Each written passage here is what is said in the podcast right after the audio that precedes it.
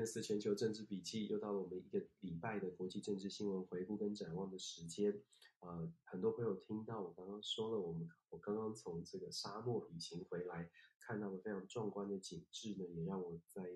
呃可能面对国际事事务的上面有一些心境上面的转换，告诉自己其实天地很大，希望可以呃用一点点小小的力量，看看能不能够分享不同的观点。那这个礼拜有哪些事情呢？其实这个礼拜我们知道，呃，美苏的峰会，大家如果时间真的过得很快，一下子好像都过了。拜登出访好像就已经变成很久之前发生的事情。其实，其实也不过就是这几天的事情，就上个星期，拜登出访从 G7 到啊北约组织到欧盟，再到最后的这个美俄高峰会。事实上，一路以来呢，很多的新闻媒体都有非常。深入的报道关于拜登出访的事件，呃，基本上我们会看待这个国际新闻呢，尤其是拜登的首次出访，看待国际新闻，你会看到不同的面向，你会看到西方媒体基本上的报道是呈现的拜登顺风顺水，看起来呢，在呃在他的第一次出访选这样的行程安排之下。所有的共同声明好像真的是有一种美国回来的感觉哦。拜登所强调的 value value oriented foreign policy 价值导向的外交政策，看起来好像真的西方的普世价值、民主价值都被大部分的盟友所接受。从 G7 七个工七大工业国到北约组织，北约组织它并不是一个全然民主的国家的呃联盟，但是好像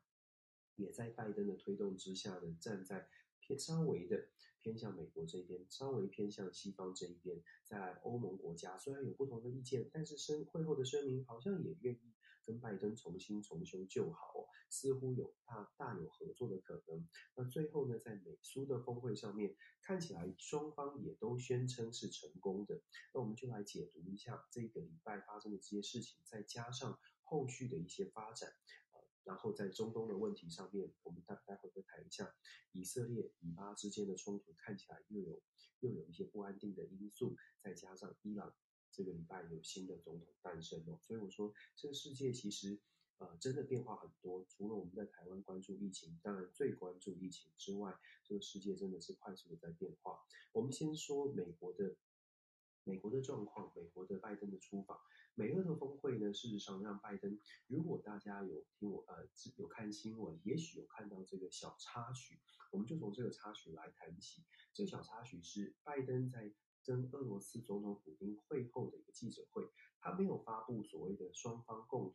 呃没有一起召开共同的记者会，但是他有一个会后的共同声明。那我在自己的脸书上面也有分享这个会后的共同声明。事实上，对于拜登来说，他已经是超乎预期的成功。之所以我会说超乎预期的成功，因为拜登在一开始上个礼拜我跟大家分享过，拜登在美苏、美国跟俄罗斯的会面当中，最重要的目标本来就知道不可能一下子就让美俄之间的关系从冰点回回复到非常温暖的状况状况。但是拜登设定的目标是希望跟俄罗斯可以有展开。可以成呃展开比较稳定的对话关系。从美俄之后的这个会后之后的共同声明看起来有一个重点，重点是双方有一个共同认知，两个核子武器的国家呢绝对不要打仗，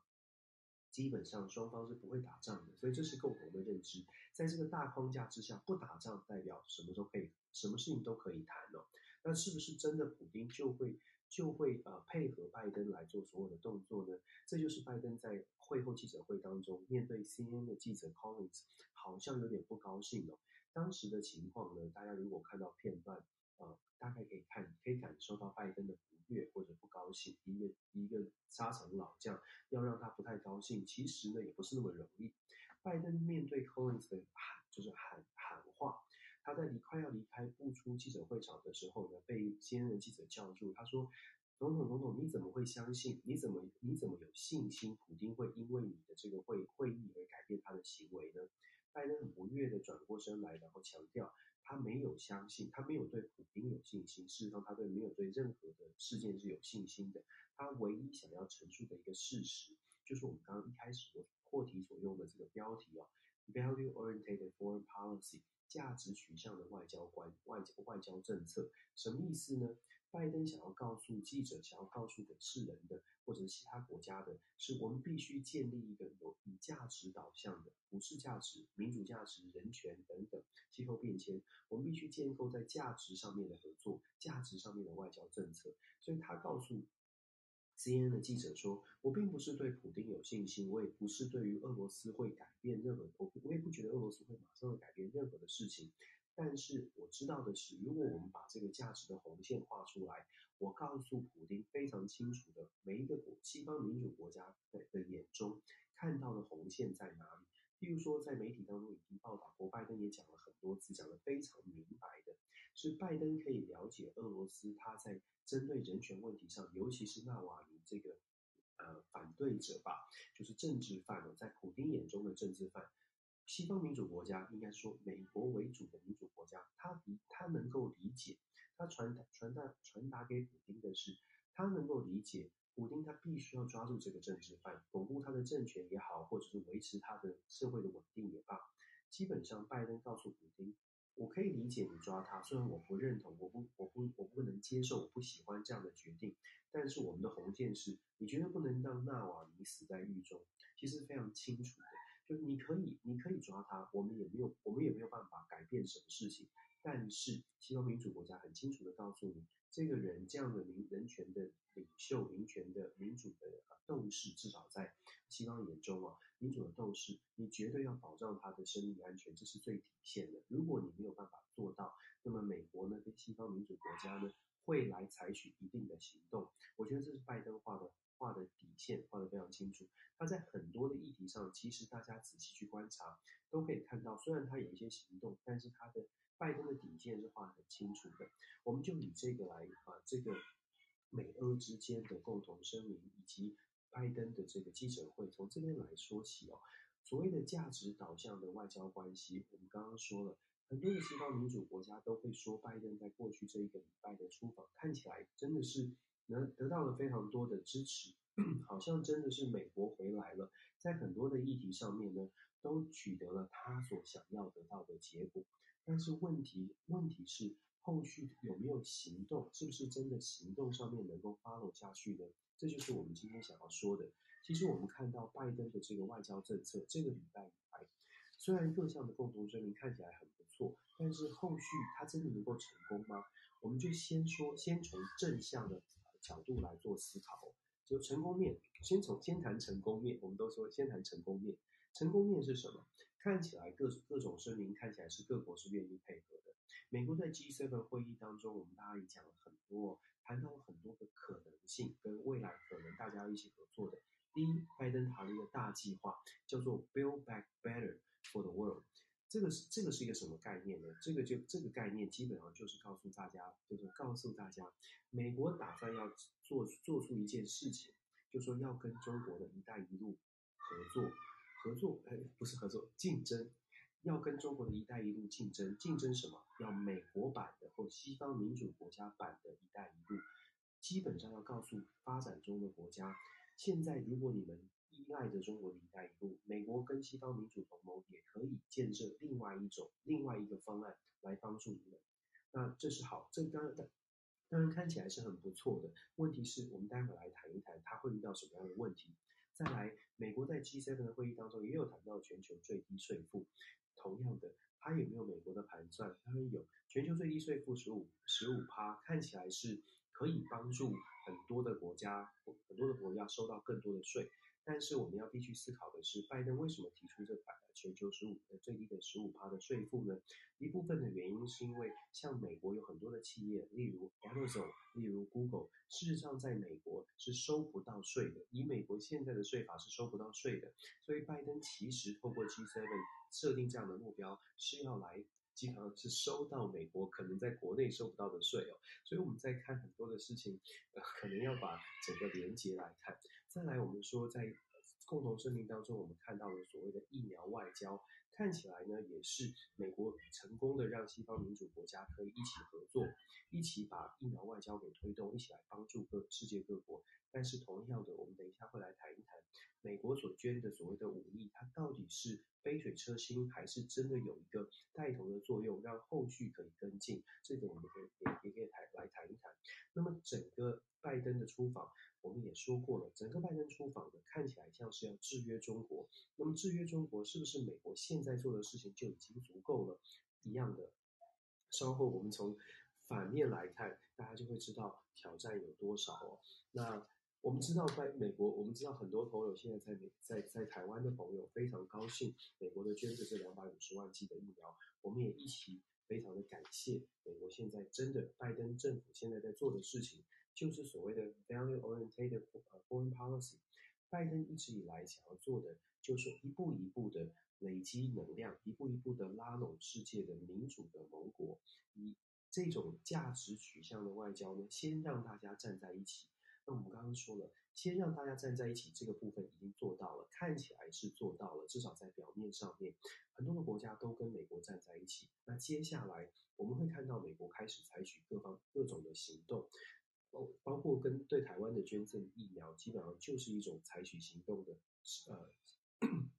就是一种行动啊，就是美国所采取的行动，两百五十万剂，我们会看到美国会继续的持续的捐赠疫苗，但是。但是哦，我们说美国采取的行动，其他的国家是不是有？是不是愿意跟进？是不是愿意付啊付出更多？包括了美国版的西方民主国家版的一带一路，是不是真的可以让大家啊大家跟进？我觉得这个有后面的这个礼拜发生的其他的新闻事件，会让我们去反思，到底这样的成这样的一个呃价值取向的外交政策到底能不能成功？因为毕竟我们说过，回到非常现实的。国际关系的现实主义的角色，世界的国家是不是真的真的这么在乎价值呢？啊、我可以跟大家分享，让大家可以一起来思考。我一直说思考是很重要的。这里面发生什么事情？我刚刚讲了很多的成功面，就是美国看起来真的，哎，拜登带领大家走向一个走向一个方向，这个方向是呃民主啦、人权啦，大家愿意合作。那接下来会遇到什么事情？我们所谓的负面的考虑啊，就是说挑战的部分，挑战是什么？这个礼拜，日本政府宣布呢，他们拒绝，他们不愿意对缅甸的事件采变变，对缅甸现在的军政府有采取任何的这个制裁的行动，这是什么意思？那很多媒体就开始在大肆的报道，就说拜登所讲的价值导向，我遇到了国际现实，他真的会遇到的状况。美国跟日本，我们都知道，美国跟日本的关系非常的紧密。日本看起来也在印太事务上面愿意全力的支持美国。可是遇到了缅甸的事件，我们看到的状况是，这个礼拜日本政府呃基本上是否决了要对缅甸军政府采取更强硬的制裁、更强硬的动作。虽然在六月八号，日本国会通过了一个共同谴责的声明，就是发表书面谴责。谴责缅甸军政府不尊重民主、不尊重人权、压制人权、不人道的做法等等，但是在行动上呢，美事事实上，日本政府对于缅甸它是一个非常重要的经济来源，因为日本政府有大量的低利的贷款给缅甸政府做所谓的基础的建设、造桥铺路啊等等，这是日本政府跟缅甸关系非常友好的一个一个一个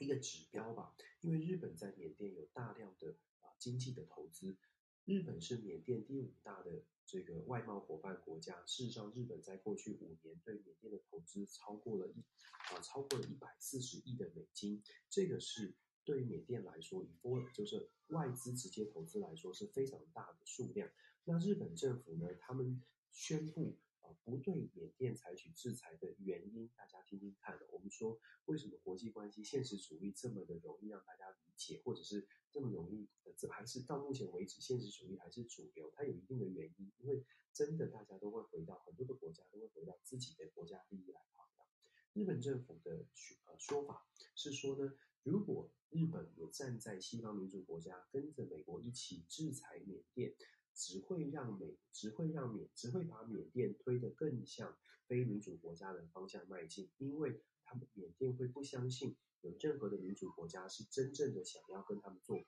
友。我还是要强调，大家听听看，对于拜登来说，要先建立价值，要有合作，要在民主的同盟应该是一致的行动，这样子会让拜登的想法是，如果民主国家采取一致的行动，就会让非民主的国家或者是需要改变的，像是缅甸需要改变的国家，真的意识到，诶，他要做出改变，才能够得到民主来自民主国家的奥援。但是日本在这个意见意见上面，在这个所谓的价值观的外交政策上面，看起来日本并没有选择按照美国拜登的说法，我们强力的对他经济制裁，我们逼着他向民主国家去做一些反思，向民主国家的方向去做调整。相反的，日本说我们不能这样做，因为我们如果这样做，就会让缅甸更向中方靠拢，因为这样做呢，会让缅甸觉得世界上只有啊。只有这个中国是缅甸的朋友哦，还是一样的。我们把这样的讯息呢跟大家做分享，这样的新闻分享，我还是期待各位朋友去思考。我我刚刚说了，为什么国际关系里面现实主义这么这么让这么呃这么成为主流？为什么到现在为止都是主流，而且大家很容易去理解？日本的做法，它到底是它考考虑的是它国家的利益？因为日本对于缅甸的投资，日本非常多的企业在缅甸有设厂，到底是这个考量？还是真的如同日本政府所发出的声明，觉得说，哦，如我们必须扮演着民主同盟当中少数可以继续跟啊缅甸对话的这个友好的这个呃白脸。我觉得大家可以做，我还是一样，我觉得大家可以做思考了。那国际关系还是一样非常的现实。我自己的解读会是，其实就是非常的现实，其实就是考量对于日本的产业来说，它是非常现实的。他如果真的采取所谓的经济制裁，如果真的撤回了对缅甸的投资，事实上对日本，日本要应该是说日本要吸收的成本是最多的。再补充说明，其实日本呢在缅甸，我们说日本对缅甸的影响是非常的强的，因为过因为一直以来日本对于缅甸的投资都很多，日本的企业很早就到日本投，就到缅甸去投资了。事实上上个礼拜，日本在拒绝缅甸啊。日本政府决定拒绝制裁缅甸之前，上个星期有一个叫做渡边雄介的，就是日缅日日本缅甸日缅商会的一个秘书长，他有公开的投书在日本的媒体主流媒体哦，渡边雄介他说啊，日本现在真的是啊，如果说日本。但真的，如果如果日本制裁缅甸的话，对于日本来说只有坏处没有好处。而且呢，他也他也讲到了一个重点是说，他觉得说我们如果不遵守民主规则，经济不会好。但是呢，经济不好呢政权，经济不好，那政权就不会稳固。经济不好，政权不会稳。所以其实世界他的意思是说，这个日本面对的一个困境是，如果我们不遵守，我们不不不不坚持所谓的民主价值，好像日本的经济不太会好。可是如果我们坚守民主价值的话，对于日本的外贸投资，如果真的是按照美方的这种西方民主规则在。才在调整外交政策或者是外国投资的话，事实上对日本来说伤害也很大，所以日本遇到一个困境。那他的意思呢是，日本对缅甸最好就是听其言观其行，继续保持现在的投资。如果真的再有变数，我们再来做调整。那我一样的，我请大家一起来思考哦。那日本的驻缅甸的大使公使叫做丸山一郎，他也公开的说过。他说：“他相信军政府会有一定的底线，而且会遵守他们的诺言哦。那我就我就请各位朋友大家来思考啦。如果日本的驻外大使、驻缅甸的大使都已经公开的说了，他觉得缅甸的军政府会有一定的底线，而且也会遵守诺言，那么你就可以，我们就可以想象，日本对于缅甸基本上不太可能采取太强势的行动，也就。”可以理解为什么缅甸的军政府到现在哦，从二月到现在已经经过那么久的时间，看起来还是我行我素。我们说了，拜登政府上来，我们刚刚讲了，谈的是价值导向。拜登的价值导向的外交政策，我们在表面上会看到很多成功的、很多的漂亮的宣言，但是实际要落实。它的挑战比想象中严峻的多，严峻的多。我们讲完日本对缅甸，我们再拉回到这个礼拜中东发生什么事情？这个礼拜中东有些朋友可能观察到了，以色列跟巴勒斯坦看起来又有剑拔弩张，看起来又开始动动动手了。他不只是动嘴，他还动手。现在有没有遇到一个比较麻烦的事情呢？是新政府上来了。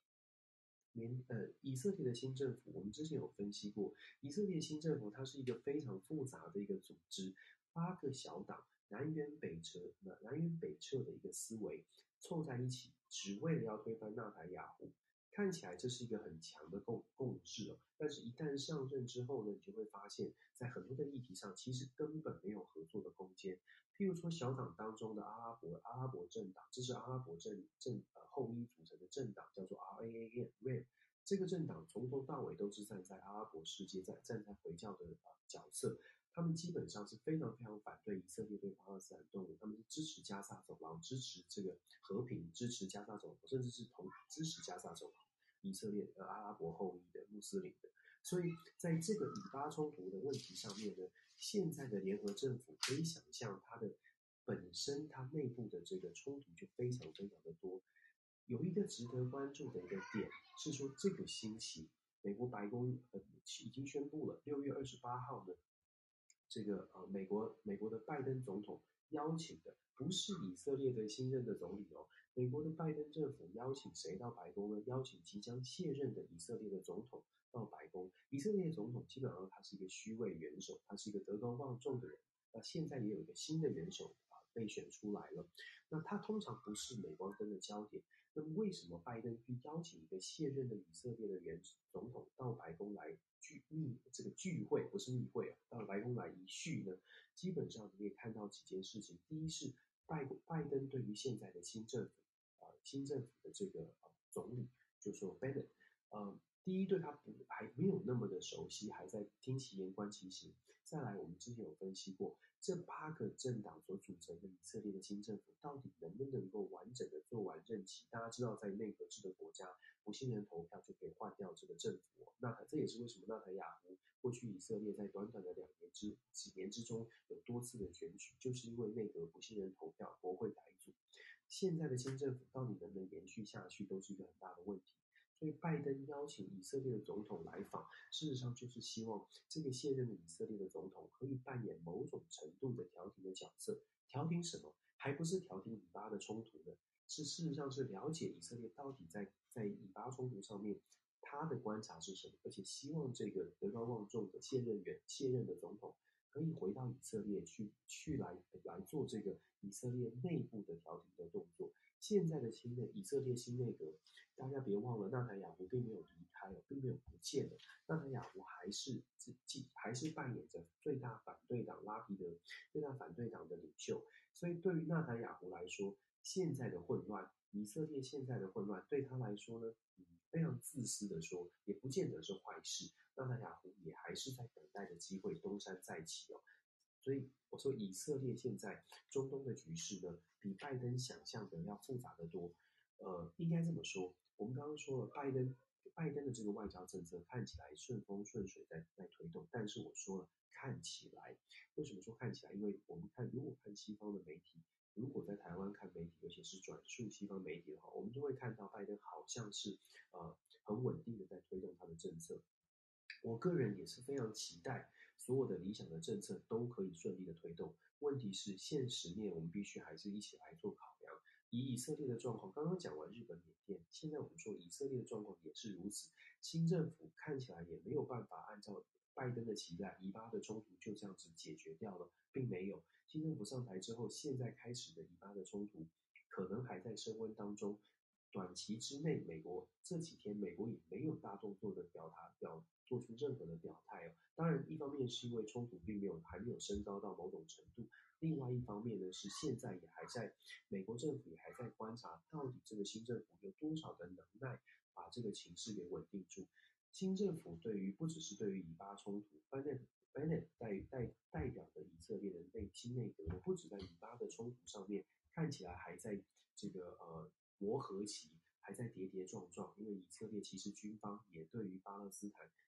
之前的这个停火协议其实是不满的，以色列军方觉得为什么不一一一次的把这个巴勒斯坦问题处理掉？所以以色列现在新政府内部有很多的争议。以色列在另外一个重要的议题上，伊朗的核协议问题上，也有很多的这个意见。以色列一直以来都希望伊朗的核协议不能够回到二零一五年，也就是说不能对伊朗太放松。以巴以色列跟伊朗之间是有长期的啊冲突的，所以以色列对伊朗的态度是很强硬。就之前纳坦雅胡是如此，Bennett 也是如此。Bennett 事实上是又也是属于纳坦雅胡派的，所以 Bennett 他认为对于伊朗的其实绝对不能够放松。我们之前有稍微带到了伊朗的话题，伊朗的核协议现在进入了第六轮。这个礼拜现在在第六轮的谈判协议当中，那偏偏这个星期五呢，伊伊朗选出了新的总统，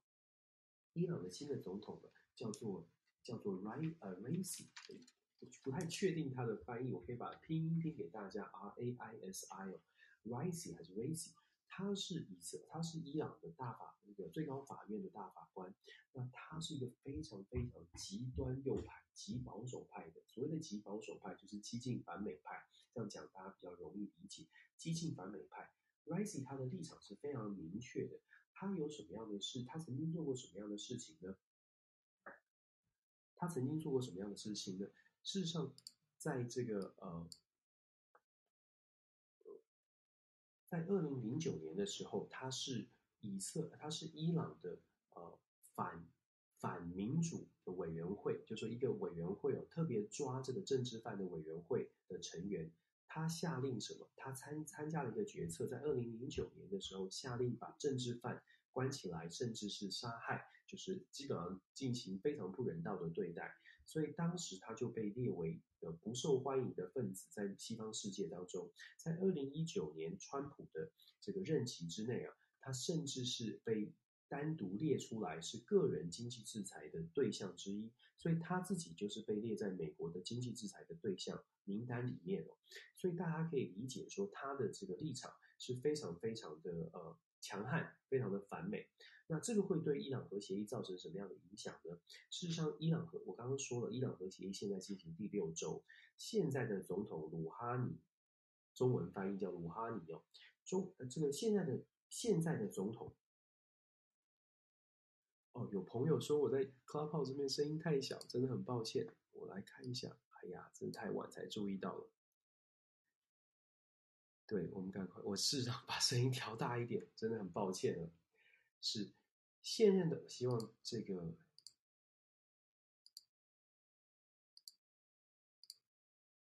就是调整错。好，我现在调整了一下，真的抱歉。现任的总统鲁哈尼。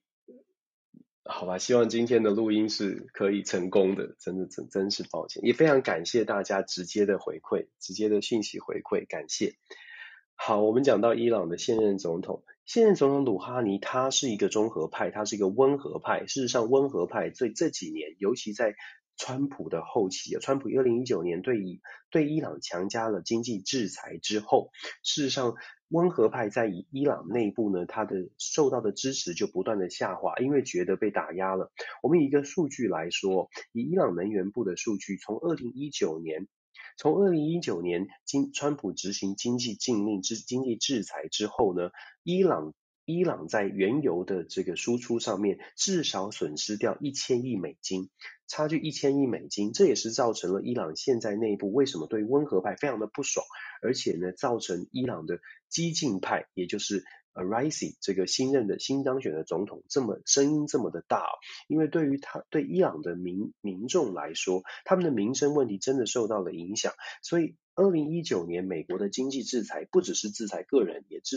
也制裁也包括了对于伊朗原油向外呃运输、向外这个呃销售，也是也是呃美国的制裁之一哦。那我们刚刚讲了三年。二零一九年到现在，大概三年的时间，伊朗至少损失一千亿的美金，这间接的导致了伊朗内部对于保守派势力呃的支持啊程度大幅的升增高增加。那温和派，也就是希望可以跟美国，希望可以跟西方世界外面的世界有更紧密连结的这一派呢，就相对的视为哦。那我们刚刚还是一样，今天整个呃这个礼拜的主轴就是就是围绕在。拜登的价值导向的外交政策是不是真的能够落实？是不是真的如同表面一样的会遇到可以继续顺风顺水下去？我们刚刚讲了日本跟缅甸，日本在缅甸问题上面看起来没有没有站在西方民主国家共同一起来强悍的对付这些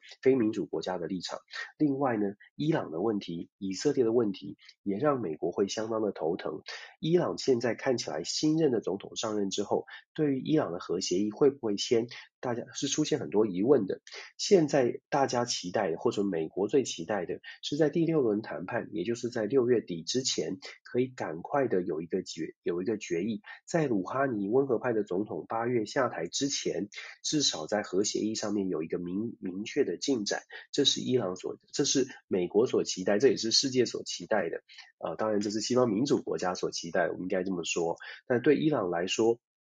六月二十四号有一个关键的时间，就下个星期，六月二十四号是伊朗之前答应国际原子能委员会可以继续继续监督、继续调查伊朗核设施的一个期限，已经延长了一个月了。现在是不是能够再延长？鲁哈尼的政府看起来应该会愿意延长，但是新政府已经当选了，所以新政府也有这个智慧的空间，所以会不会造成一些变数，让国际原子能委员会不能够继续探查伊朗的核设施？这些都是为什么我们说下个下一个礼拜就是第六轮的伊朗的核呃伊朗的核协议的争议的或者是谈判更加的重要。那么你可以想象啊，以色列的新政府这这个时候上个呃就在呃。伊朗选出新总统的时候呢，也发出了新的声明哦。Bennett 发出声明，声明什么呢？他说，如果我们看到伊朗选出这么强悍的总统，我们就知道。美国这种绥靖政策，美国这种好好谈的，想要西方民主国家想要跟伊朗好好谈判的方式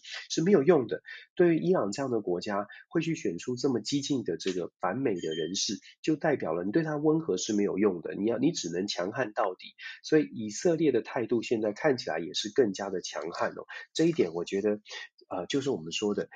美国的拜登期待的是我们用外交的手段，用温和的方式，用谈判的。用价值建构的方式来把呃世界联合起来。问题是，问题是呃，拜登的这样的外交政策要能成功的关键在于世界是不是都能够，世界的其他国家是不是愿意采取同样的手段，是不是愿意，是不是愿意也投入一样的资源？我们讲到疫苗的部分，事实上呃，诺贝尔经济学奖得主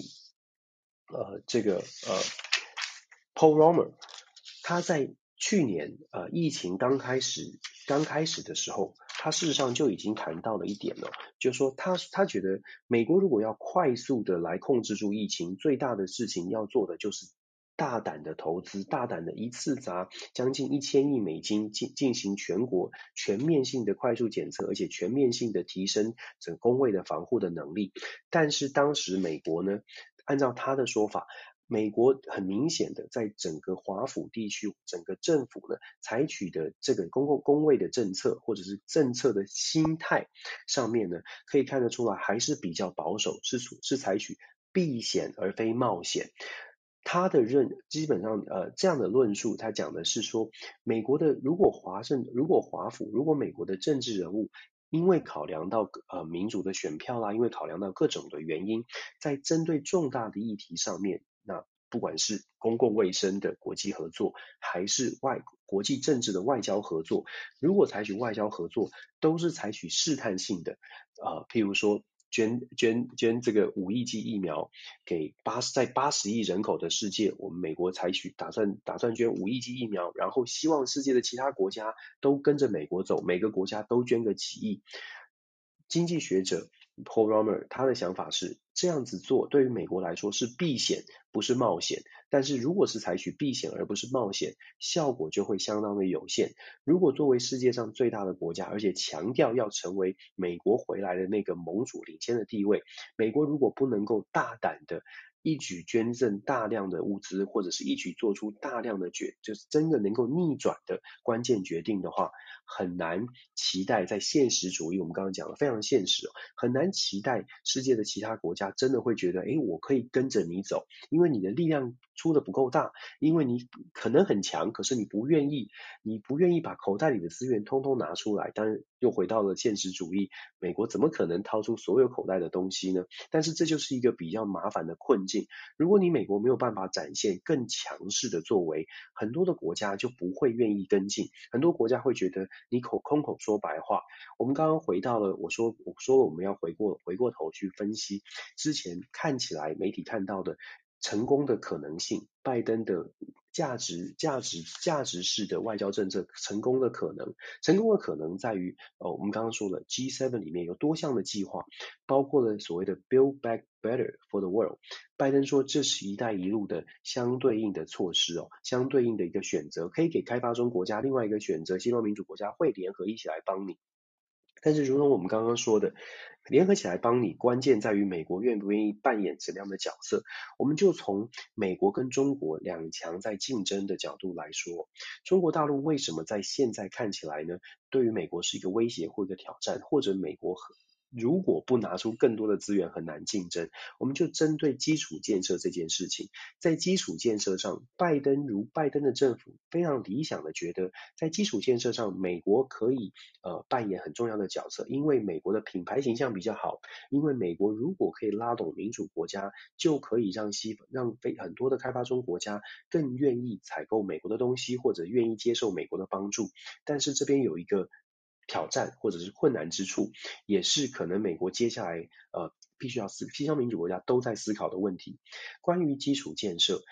美呃现在中国大陆对于非洲国家，对于现在的开发中国家提供的基础建设，造桥铺路、设建立火车网络等等啊，这个这个对于现在的中国来说，呃。不能说是非常轻松的工作，但是现在的中国恰恰好在基础建设的相关的人力、物力跟设备上面来，呃，是是他们的高峰期。过去这十几二十年来，中国的改革开放之后，基础建设是中国现在积极在做的。我。在中国大陆的一线、二线、三线城市都在做基础的积极的基础建设，所以大家可以很简单的这个逻辑可以去思考，在中国大陆，如果你要找建商、建筑工人、建筑相关的技巧、基础建设相关的呃相关的物资，其实是非常的充足的，至少能力上面随时都可以做调动。美国什么时候在基础建设这个项目？美国可能半导体很强，科技业很强，但是大家去想哦，这是不同的产业。美国可能半导体这些很强，但是半导体能不能拿在开发中国家运用呢？美国现在有的人力物力在不同的产业，可能服务金融服务类的产业，可能在。高科技产业这些很强，可是这些产业是不是能够马上投注到呃所谓的开发中国家给予他们帮助？恐怕不容易。但是基础建设，拜登拜登讲的是要在基础建设上跟中国进行竞争。挑战就来了，美国的基础建设，连自己国内的基础建设都正在需要重建。美国基础建设相关的产业最强的时候是在三零年代、四零年代，当时的经济萧条时期哦。所以在基础建设上，很多专家学者就有开始进行分析。拜登的计划最遇到的第一个问题，就是在基础建设这个项目上面，如果打算要跟中国进行对抗或者是竞争，可能。可能呃可能是选错战场了。当然，我们说了，这是正面跟负面的表列，都让大家去看，都让大家去思考，一起来想，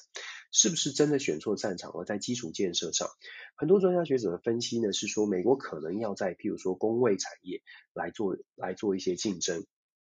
所谓的公位，就是我们刚刚讲的疫苗。如果真的要捐疫苗，是不是不要避险，而是直接的啊、直接的投入更多的资源？当然，这会遇到。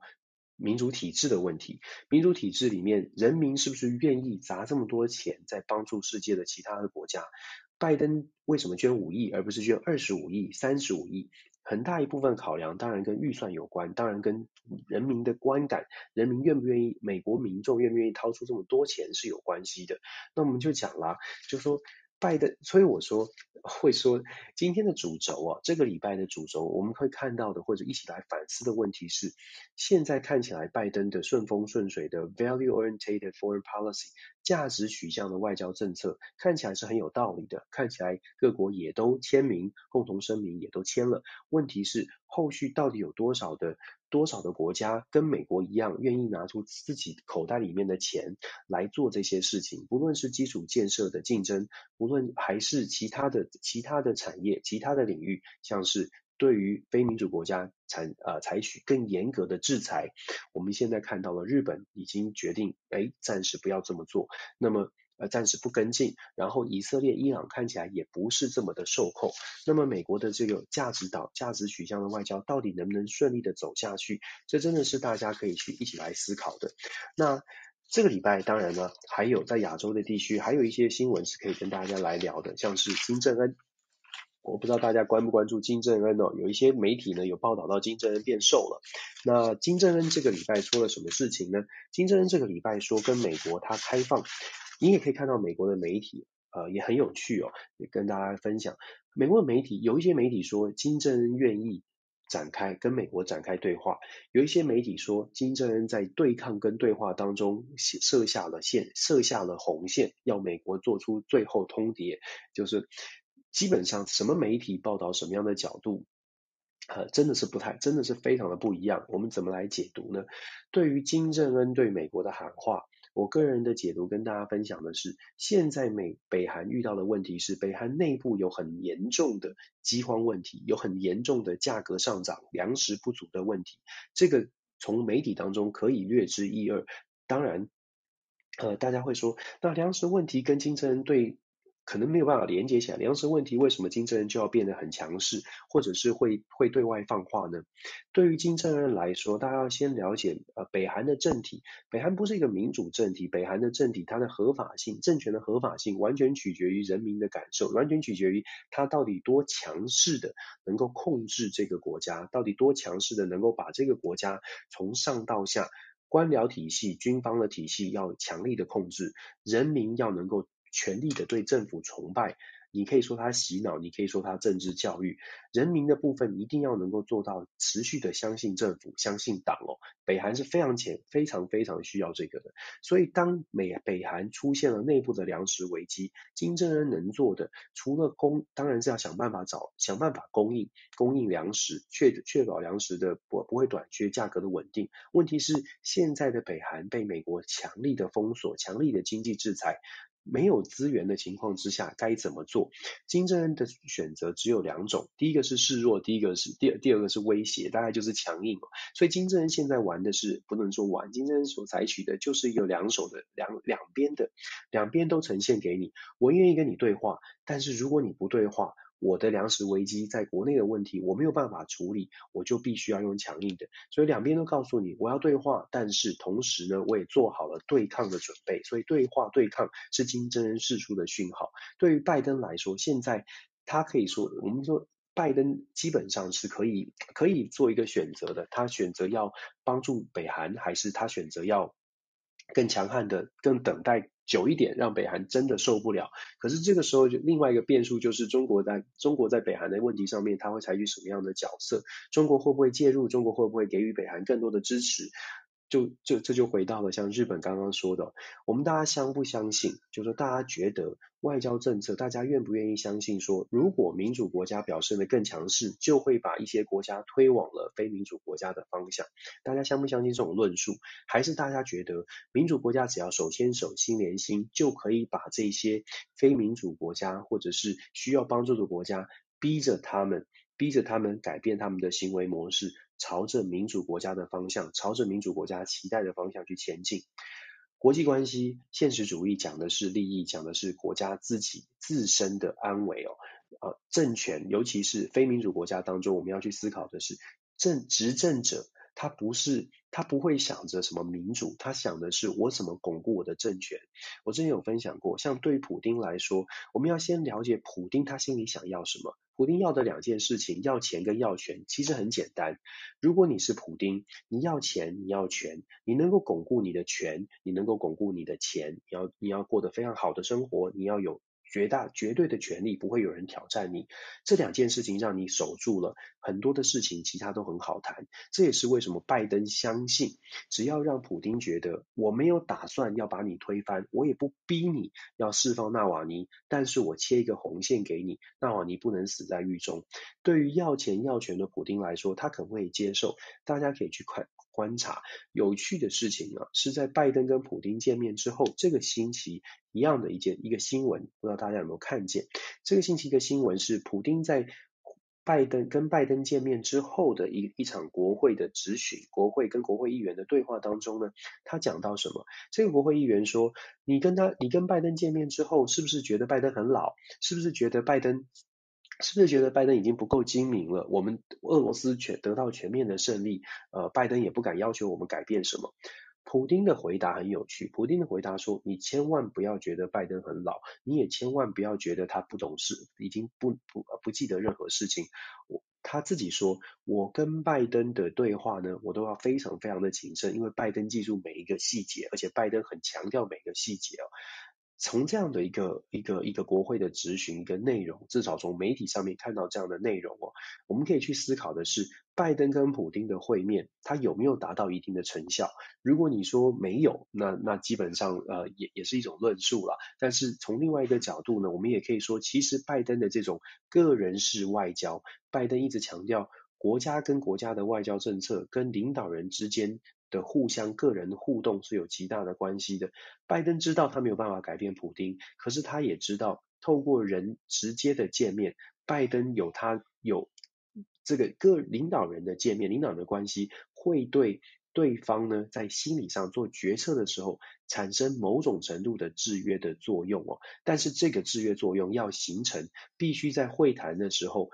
至少从拜登的角度，你要对谈的人，你自己要有底气，你自己要有牌在手。所以相信拜登跟普丁的会面呢，呃，现在看起来从普丁会后的发言，你可以看到有某种程度的制约，但是这个制约效果能够维持多长，还是一样。就像我说的，拜登现在讲的，或者是我们在台湾的朋友听到的，都会觉得很理想，包括我自己，我都会觉得很不错。这样的这样的发展方向。对未来，台湾的未来也很好。问题是后续有没有国家陆续的跟进才是关键，拜登才是拜登外交，拜登是外交成功的关键。接下来我们会预期什么呢？这个星期的这个外交政策，整个的拜登的出访，我们整个看完了之后，还是一样。呃，关键是理想很好，理想很丰满，现实到底是丰满还是骨感？我不觉得拜登会，呃，拜登的外交政策有什么有什么，呃呃不理想之处。应该是说，我觉得拜登的拜登提出的拜登式的外交提出的是一个愿景，能不能落实，这是一个国际政治当中大家都在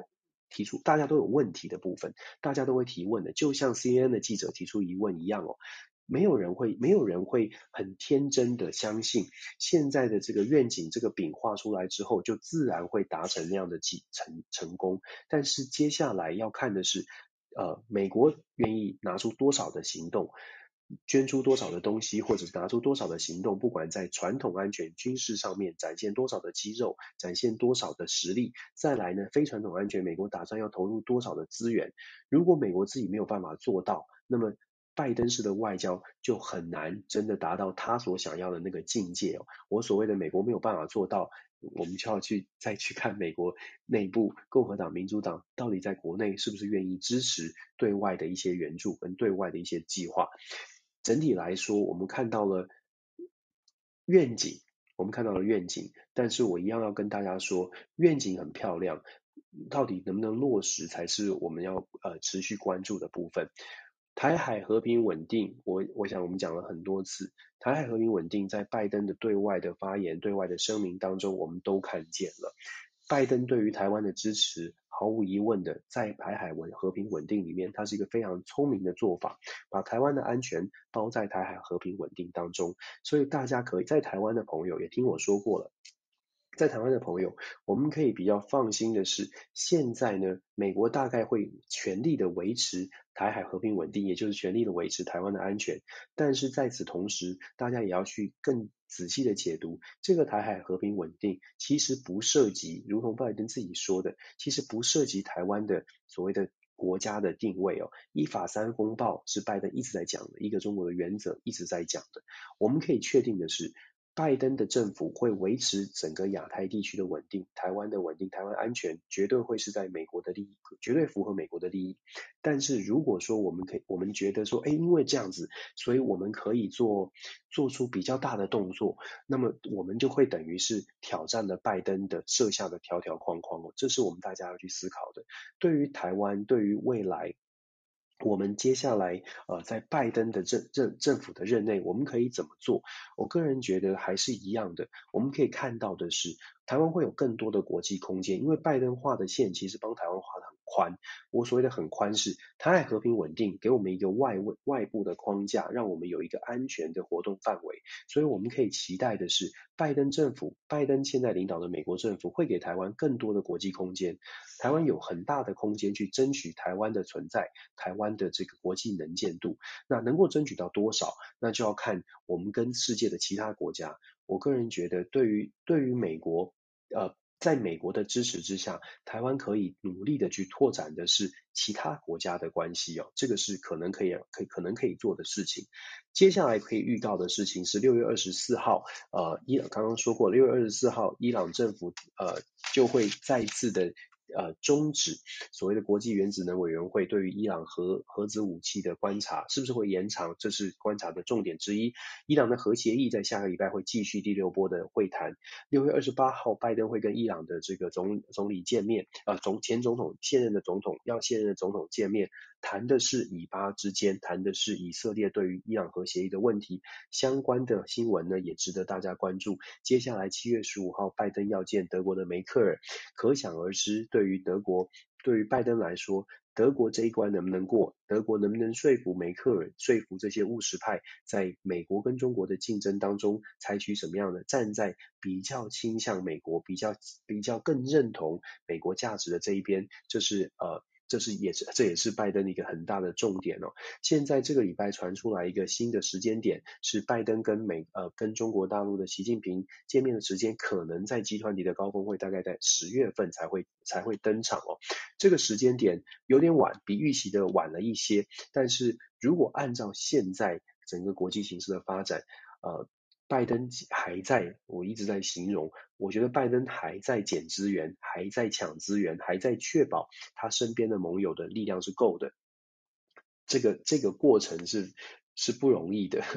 这个过程哦。现在我们刚刚今天讲了一些反面的例子哦，你可以看得出来，拜登需要很多很多的帮助，才有可能真的可以跟中国谈出一些什么样的什么样的一个结果。那现在呢，美中之间的贸易谈判已经开始了，已经开始了。中国大陆呢，呃，已经很清楚的告诉美国，在美中的贸易战当中，关税的部分是拜登政府，是他们期待拜登政府可以赶快来调整的。美国会不会做调整？按照美国现在国内遇到的 inflation rate，现在的通货膨胀已经有点高过预期了。各位朋友可以。稍微的关注财经议题的，可以稍微关注一下美国的这个通货膨胀的比例。美国的联准会也开始释出一些讯号，或许会比预期当中早一点调整所谓的这个低息的时代。现在是零利率嘛？那美国联准会是不是会相对来调整？那这些东西都会牵动到呃。整个美国的经济的发展，包括了就业率，然后美国的现在美国正在暑假，疫情开始解封，在对于美国人来说，疫情好像已经是昨天的事情。这是在美国，如果你出去走的话，你就会觉得很特别的事情哦。呃，那美国的解封，美国的暑假开始，美国接下来的失业率会不会在呃失业率会不会回，是不是会平稳下来？美国的经济表现连带的影响了美国的国内的政治。美国的国内政治会影响美国拜登到底有多少的筹码，可以在国际舞台上面继续推动他的价值导向的外交政策。我如同我们今天一整集跟大家分享的，美国的外交政策如果没有现实的利益做支撑，如果只有价值，如果没有办法由美国自己丢出更多的资源，五亿的五亿的剂五亿剂的疫苗看起来很猛哦，看起来下猛药，但是。真的，全球七八十亿的人口，五亿剂到底够不够让所有的国家都一起来呃一起来付出？其实还有还有很多的问题哦。那我们只能说，美国现在看起来疫苗的呃生产速度呢，应该在今年的稍后。呃，根据美国的新闻报道，美国的呃 Novavax Novavax 就说第三种呃，大家期待着这个疫苗看起来在呃稍晚也会上市。美国目前预计在今年底呢。每个月的疫苗生产量会达到一亿五千万，呃，一亿五千万剂。每每个月疫苗生产量会达到一亿五千万剂。其实这也是很多的经济学家，刚包包括我刚刚说的经济学者，他们在说，美国在美国会面临，拜登政府会面临，到底要避险还是要冒险？如果要避险，也就是说，美国只采取些微的行动来让世界觉得，哎，我们我们朝着这个理想迈进，那也许效果就不会太大。但是如果美国打算冒险，譬如说一亿五千万剂一个月，事实上美国有足够的能量砸大钱，真的帮助世界，真的去扭转整个公位的这个在公位领域上真的去做所谓的中美抗衡，真的去扭转整个的情势。如果美国愿意冒这个险。冒什么险？冒国内民意的这个呃不不高兴的险哦。如果美国真的政治人物像拜登真的敢冒这个险的话，或许拜登的所谓理想式的外交、价值导向的外交呢，可能真的可以呃感动更多的国、更多的、更多的这个呃盟友，感动感动更多的民主的国家。那我们今天分享正面反面都告诉大家了，正面理想很多，理想理想的部分告诉大家。现实挑战的部分也告诉大家，重点在于思考。我其实一直希望是把所有的事情呢，从不同面向跟大家做分享，希望大家一起来思考。思考什么？思考整个国际到底发生什么事情？思考台湾的定位，思考我们应该怎么来看待国际新闻。国际新闻有很多，很多时候我们看到的是好事，很多时候我们看到的是很棒很棒的面相，让我们觉得嗯热血澎湃，让我们觉得。前途充满了希望。美国捐了两百万剂疫苗，让我们很感谢美国，这些绝对是要感谢。但是我常常会说，呃呃，还是有的时候还是会想要提醒大家，就是呃，真的很多国际现实，它并不是我们看到的这么的这么的美好。美好的事物的背后呢，也许我们有更多值得思考的部分。我们期待台湾很团结，我们期待呃世界都很好。呃，更重要的是台湾未来的路，呃，这个我们的我们的国家怎么样可以走得很稳，走得很走得很很好，这是分享国际新闻它最最最最大，就我我分享国际新闻的初衷吧，也是我们期待更多朋友看见，呃，我们的我们的位标位置在哪里，我们的坐标在哪里。跟大家做这样的分享，从沙漠回来感觉好特别，我只能这样说，就是呃开了一千多公来回开了两千公里的路，真的是一个呃非常特别的体验。呃，对，那希望各位朋友呢，在台湾的朋友可以，我们赶快的一起摆脱疫情，然后我们可以赶快的回到回到正常的生活，当然也可以赶快的享受我们呃可可能。都期待的家家庭的休闲娱乐的活动都可以恢复，感谢大家，也很抱歉今天一开始的这个收讯好像不是很理想，跟大家说抱歉。我们在 Podcast 的呃放在卡 Podcast 上面的录音档，希望可以做一些调整，看看能怎么是不是能够把收音的品质改善一些。感谢大家的收听，这个礼拜的国际新政治新闻回顾跟展望啊、到这边告一个段落，希望下个礼拜一样的继续大家呃来关注国际新闻，然后 follow Dennis 的全。全球政治笔记，谢谢大家，晚安，拜拜。